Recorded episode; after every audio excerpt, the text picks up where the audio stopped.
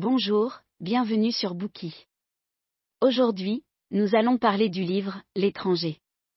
Ce roman raconte l'histoire d'un homme ordinaire qui est, malgré lui, impliqué dans un meurtre qui le conduit à l'échafaud. Albert Camus écrit L'étranger, à 26 ans. Le roman a immédiatement un très grand succès et fait de Camus un auteur reconnu. Le critique Marcel Arland déclare, à l'époque, nous reconnaissons, en l'auteur de L'étranger, un écrivain authentique. Un autre critique, Henri L., écrit, avec L'étranger, Camus nous offre l'un des meilleurs romans contemporains. Dans son livre Le degré zéro de l'écriture, Roland Barthes affirme que L'étranger crée une forme d'écriture neutre capable de révolutionner la littérature et la perception de la réalité. Le roman raconte comment Meursault, un homme ordinaire, en vient à être condamné à mort. Il ne s'agit pas d'une erreur judiciaire, car Meursault n'est pas complètement innocent. Point il reconnaît le meurtre qu'il a commis. Néanmoins, tous les témoins du crime savent que c'est involontairement qu'il a tué. L'affaire s'opacifie et le procès dure près d'un an. Au terme de celui-ci, le jury déclare que Meursault est quelqu'un d'inhumain et qu'il a prémédité son crime. Si le concours de circonstances qui aboutit à ce verdict inattendu paraît absurde, c'est volontaire de la part de Camus. Pourquoi Meursault ne s'est-il pas battu pour échapper à la peine capitale? C'est ce que nous allons voir dans ce bouquin où nous se présenterons, l'étranger, en trois parties. Dans la première partie, nous résumerons ce roman. Dans la deuxième partie, nous analyserons le personnage de Meursault, cet homme ordinaire, qui est étranger, à ce qui lui arrive et qui finit guillotiné. Enfin, dans la troisième partie, nous nous intéresserons à la pensée philosophique que Camus développe dans ce roman et à la relation qu'il entretient avec son personnage. Première partie, la mort d'un homme ordinaire. Le roman se déroule à Alger commence avec la mort de la mère de Meursault, un employé de bureau ordinaire. Un matin, Meursault reçoit un télégramme. La maison de retraite, où habite sa mère l'informe que celle-ci est décédée. Il prend alors deux jours de congé et parcourt plus de 80 km pour se rendre sur place. Lorsqu'il arrive à la maison de retraite, le réceptionniste lui demande d'attendre qu'un employé le conduise auprès du directeur. Après plusieurs minutes d'attente, il est enfin reçu par celui-ci qui lui présente ses condoléances et qui lui dit que la défunte a demandé à être enterrée religieusement. Meursault est perplexe car sa mère n'était pas dévote. Il remercie cependant le directeur d'avoir pris toutes les dispositions nécessaires pour que cet enterrement religieux ait bien lieu. Meursault va ensuite la morgue. Le gardien lui propose d'ouvrir le cercueil, pour qu'il puisse voir une dernière fois sa mère bien-aimée. Mais Meursault refuse. Il préfère discuter avec le directeur tout en buvant son café et fumant une cigarette. La nuit venue, il veille le corps de sa mère avec les quelques connaissances de la défunte. Les amis de sa mère semblent bouleversés. Durant la veillée funèbre, une femme sanglote. Ses pleurs incessants mettent Meursault mal à l'aise, mais il n'ose pas lui demander d'arrêter. La femme finit tout de même par se taire et Meursault se sent fatigué. Point son corps lui fait mal. Le silence se met à l'agacer. Il observe les amis de sa mère, serrés les uns contre les autres, qui émettent parfois des sons étranges. À l'aube, la veillée funèbre se termine. Chacun vient lui serrer la main et lui faire ses adieux, comme s'il s'agissait d'une vieille connaissance. Le jour dès l'enterrement, il fait très beau. La brisée s'emplit d'une agréable odeur d'iode.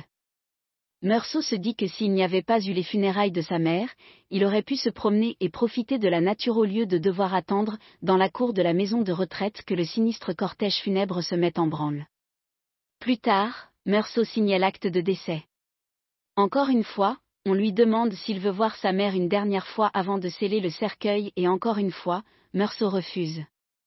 Le cortège funèbre se met en route. Le vieux Thomas Pérez en fait partie. Les autres résidents de la maison de retraite aimaient dire, en plaisantant, que la mère de Meursault était la fiancée de Pérez. Lorsque le corbillard arrive à l'église, le soleil brille toujours très haut dans le ciel. Point Meursault en a marre. Il ne comprend pas pourquoi tout est si long. La chaleur le gêne énormément, à tel point qu'il n'arrive plus à penser à rien d'autre ni à communiquer avec qui que ce soit. Pérez, quant à lui, pleure durant toute la procession et finit par s'évanouir. Après les funérailles, Meursault rentre à Alger, épuisé.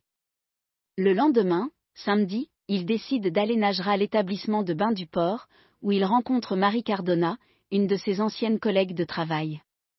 Ils ont toujours eu une attirance l'un pour l'autre, mais n'ont jamais eu l'occasion de se l'avouer.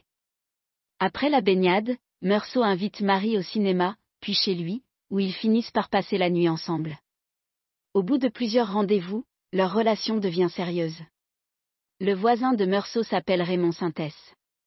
Il prétend travailler dans un entrepôt, mais en réalité c'est un proxénète. Il a mauvaise réputation. Il vient souvent discuter avec Meursault, qui aime l'écouter parler. Meursault trouve que c'est quelqu'un d'intéressant et ne voit aucune raison de l'éviter. Un jour, Raymond lui explique comment il en est venu à se battre avec le frère de son ancienne maîtresse, lorsqu'il découvrit que celle-ci le trompait point lorsque Raymond l'a appris, il a battu la jeune femme, qui est allée se plaindre à son frère. Pour se venger des coups qu'il a reçus de ce dernier, Raymond bat de nouveau son ancienne maîtresse.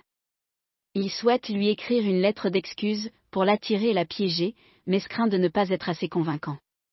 Il demande donc à Meursault d'écrire quelque chose pour lui. Celui-ci accepte volontiers. Raymond est ravi de la lettre de Meursault. Son plan fonctionne comme prévu. Lorsque son ancienne maîtresse revient à lui, il la frappite l'injurie. La police intervient. Raymond demande alors à Meursault de témoigner en sa faveur.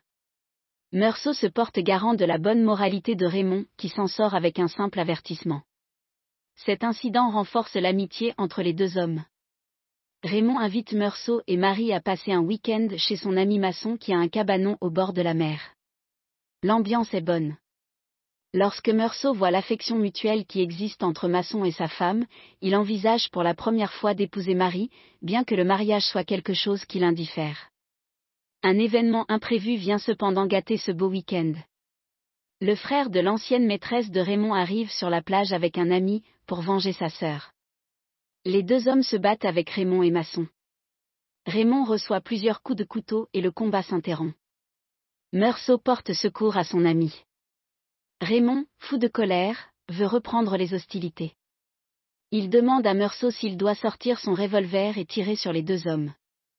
Meursault a peur de la réaction de son ami s'il lui dit non. Il lui propose donc de ne dégainer que si ses assaillants l'attaquent de nouveau avec des couteaux ou se mettent à deux contre lui. Par précaution, il demande à Raymond de lui donner son arme, en lui garantissant qu'il tirera si nécessaire.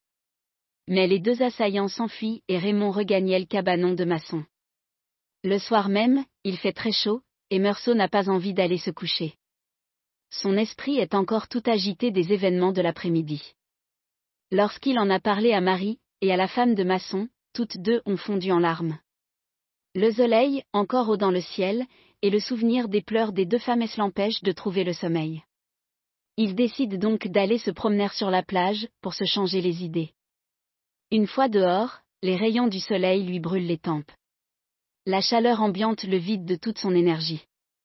Il s'approche d'un gros rocher noir, pour y trouver un peu d'ombre. Cependant, l'assaillant de Raymond est là lui aussi, et a eu la même idée que Meursault. Lorsqu'il aperçoit celui-ci, il sort aussitôt son couteau de sa poche. Instinctivement, Meursault sort le revolver de Raymond qu'il a gardé dans sa veste. Les deux hommes sont face à face, à seulement dix mètres l'un de l'autre. Meursault pourrait reculer, et l'incident serait clos. Mais la plage vibre de chaleur et le soleil le pousse dans le dos. Meursault sent battre les veines de ses tempes. Des gouttes de sueur se forment sur son front. Cela le met profondément mal à l'aise, tout comme lors des funérailles de sa mère.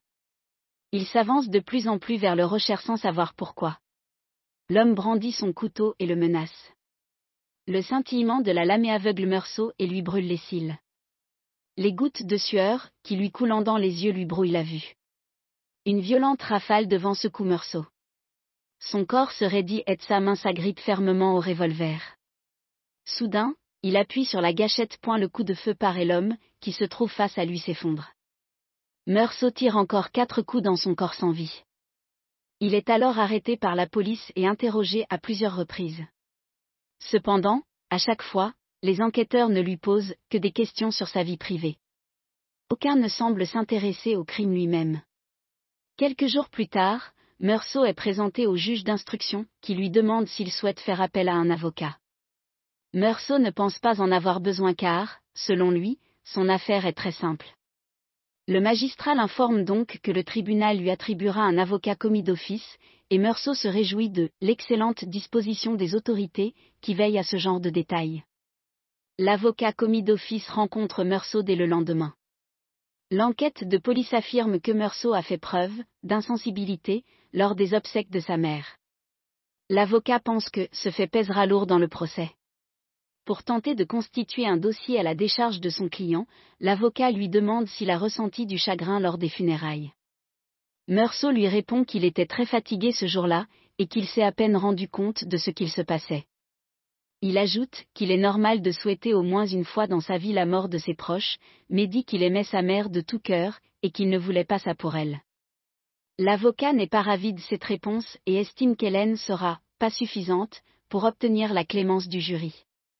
Lorsque Meursault est auditionné par le juge, celui-ci lui demande, sans embâge, s'il aimait sa mère. Meursault répond que oui. Le juge lui demande ensuite pourquoi il a tiré quatre autres coups de feu dans le corps sans vie de l'homme. Meursault ne sait pas répondre à cette question. Le juge s'agite. Il sort un crucifix et en appelle à Dieu pour que Meursault se repente de son crime. Mais Meursault reste impassible. La chaleur qu'il fait dans la pièce l'étouffe il ne saisit pas la portée des questions du juge. À ses yeux, le nombre de coups de feu tirés n'est qu'un détail insignifiant. Exaspéré, le juge clôt l'audition. Le jour du procès, Meursault n'est pas particulièrement inquiet, car il a toujours pensé que son affaire était simple. Son avocat l'a d'ailleurs prévenu qu'il serait jugé rapidement. Meursault assiste à son procès, comme si c'était celui de quelqu'un d'autre les membres du jury lui font penser à de passagers d'un tramway l'observant, depuis la rangée de sièges opposés. Après un bref résumé de l'affaire, l'attention du tribunal se tourne vers la relation de Meursault à sa mère. Le directeur de la maison de retraite dans laquelle habitait la vieille femme, Pérez, Marie et Raymond viennent témoigner à la barre. Le juge apprend de ses témoins que la mère de Meursault ne voulait pas que son fils la mette en maison de retraite. De plus, après la mort de sa mère, Meursault n'a pas voulu voir le corps de la défunte et a préféré boire du café en fumant des cigarettes. Lors des funérailles, il n'a pas pleuré. Cette dernière information scandalise tout le monde, dans la salle d'audience. Quand l'auditoire apprend que dès le lendemain, Meursault est allé nager et voir un film comique, et qu'il a même eu des relations sexuelles avec une femme, toute la salle a été outrée. Tout le monde trouve Meursault insensible et immoral. Bien que le témoignage de Raymond soit à décharge, la mauvaise réputation de cet homme ne joue pas en sa faveur, et Meursault vu comme l'ami d'un souteneur. Aux yeux du tribunal, Meursault est un homme qui s'est livré aux orgies les plus honteuses le lendemain de la mort de sa mère, et a tué un homme de sang-froid, à la suite d'une sordide vendetta dans le milieu des prostituées et des proxénètes. C'est ensuite au tour du procureur de parler. Celui-ci veut montrer au juge et au jury que le crime de Meursault était prémédité. Il affirme que Meursault et Raymond ont comploté pour piéger l'ancienne maîtresse de ce dernier dans l'intention de la violenter. Selon le procureur, c'est Meursault qui a provoqué le frère de l'ancienne maîtresse de Raymond sur la plage. Il a ensuite pris l'arme de son ami pour aller le tuer. Il a tiré cinq coups de feu pour s'assurer de sa mort. Tout au long du procès, Meursault n'a exprimé aucun remords, ce qui prouve qu'il est un monstre qui mérite la peine capitale. L'avocat de Meursault plaide tout de même la légitime défense. Il affirme que son cliente, un travailleur consciencieux qui fait de son mieux pour satisfaire son employeur, est un fils dévoué qui s'est occupé de sa mère aussi longtemps qu'il l'a pu. Certes, Meursault aurait pu ne pas tuer son agresseur, mais cette erreur de jugement ne doit pas le conduire à l'échafaud. Meursault a très envie d'intervenir mais son avocat estime qu'il devrait garder le silence. Lorsque le juge lui donne enfin la parole, il s'affolite se met à bégayer.